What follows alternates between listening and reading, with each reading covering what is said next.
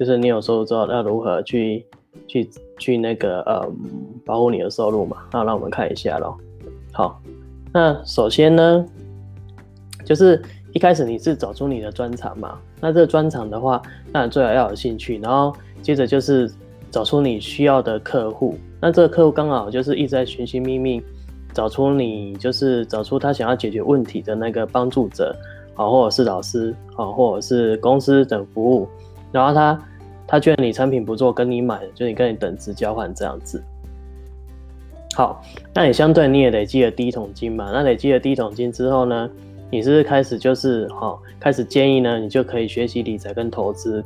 跟了解金融投资工具，因为我看到很多创业或者是老板们赚了第一桶金之后，后面不知道干什么，也不知道如何让就是让自己赚辛辛苦苦赚的钱让它长大或干嘛这样子，所以其实这个是很值得要学习要注意的事情。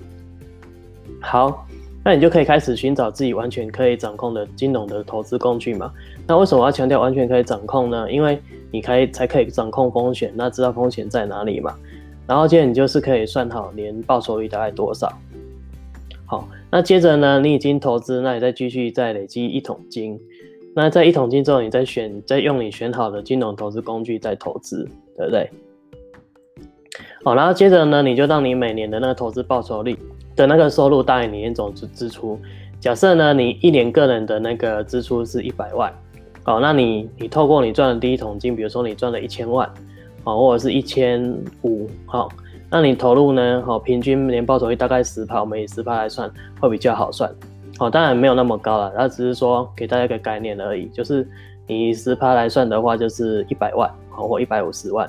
因为一千万的十趴就是一年一百万嘛，那一千五百万的十趴就是一百五十万嘛，这是台币。好，那这单位是台币。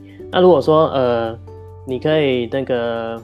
如果是换算成美金的话，就是一年大概三万美金嘛。好，那你有那个大概三十万，大概三十万美金。假设你赚了三十万美金，那你你投资报酬假设平均十趴，一年就三万美金嘛。那折台币就在一一百万这样子。好，所以说呢，当你的透过这样的投资，哈，你有就是之前就是你之前有赚的第一桶金，然后你再投入年报酬率十趴的工具，好。那这个工具呢，哈，每年就产生，呃，可能就是一百万、一百五十万，刚好你的支出大概一百万以下，或者是一百五十万以下嘛，对不对？那也就代表你经济独立啦，那你就可以开始，就是呃，可以开始休息，或者是达成你另外人生目标，或者是说你可以再去做你的那个专长自媒体，可以发展更棒更好，这样不是很好吗？好，那所以呢，以上呢就是有关分享，就是那个。当你发展自媒体的时候，哦，那你有收入之后开，如果开始保护你的收入，哈，这个是会会比较好的。因为我看到就是有一些创业老板，他们赚了钱就开始乱花，其实这样不对哈。你就是还要再投资，这样子才会更好，对不对？好，所以呢，所以呢，刚刚有提到就是就是你要最好就是你要去找不错可以完全掌控的投资工具，这是最棒的，好。所以呢，再看一次这样子，好，好，这是今天的大概小小分享，好，那如果你觉得分享不错的话呢，好，那你可以赞助我，好，那赞助我的话，网址就是 b i t 点 l i 点 gift think 好，互助我，那之后持续可以分享不错的资讯。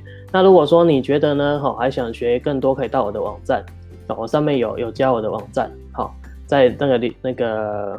那个贴文上面有有我的网站，哦，那以上看完你觉得不错的话，还有些什么问题的话，好，不管是投资或理财之类呢，好，那你可以私信给我。